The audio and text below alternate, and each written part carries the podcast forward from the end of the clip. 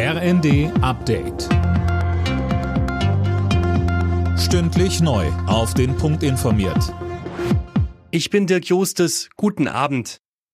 20 Zivilisten haben das belagerte Stahlwerk in der ukrainischen Hafenstadt Mariupol verlassen. Laut ukrainischer Seite wurden die Menschen an einen vereinbarten Ort gebracht. Unter den Zivilisten sind auch Frauen und Kinder. Mehr von Fabian Hoffmann. Nach Angaben der Ukraine sollen sich auf dem von Russland belagerten Industriegelände noch tausende Zivilisten und Kämpfer befinden. UN-Generalsekretär Guterres hatte bei einem Besuch in Kiew betont, alles zu tun, um die Evakuierung von Zivilisten aus dem Stahlwerk zu erleichtern. Unterdessen wurde bei einem russischen Raketenangriff auf Odessa nach Angaben des Gouverneurs der Region die Landebahn des Flughafens zerstört. Verletzte soll es nicht gegeben haben. Ein russisches Aufklärungsflugzeug ist unerlaubt in den schwedischen Luftraum eingedrungen. Dabei wurde die Maschine von schwedischer Seite beobachtet und fotografiert. Wegen des Ukraine-Krieges und eines möglichen NATO-Beitritts Schwedens ist das Verhältnis zwischen Stockholm und Moskau aktuell angespannt.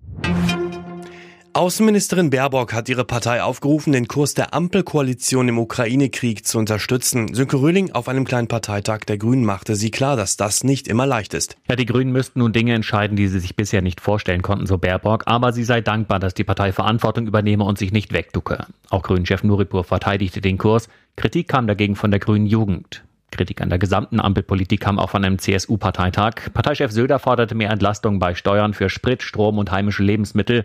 Außerdem beklagte er, dass die Ampelkoalition dem Führungsanspruch Deutschlands nicht gerecht werde. Deutschland mache gerade eine peinliche Figur, sagt er.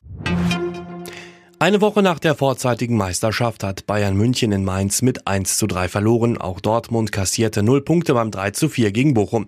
Außerdem gewann Köln in Augsburg mit 4 zu 1. Stuttgart und Wolfsburg trennten sich 1 zu 1 genauso wie Bielefeld und Hertha. Und im Abendspiel unterlag Hoffenheim zu Hause dem SC Freiburg mit 3 zu 4. Alle Nachrichten auf rnd.de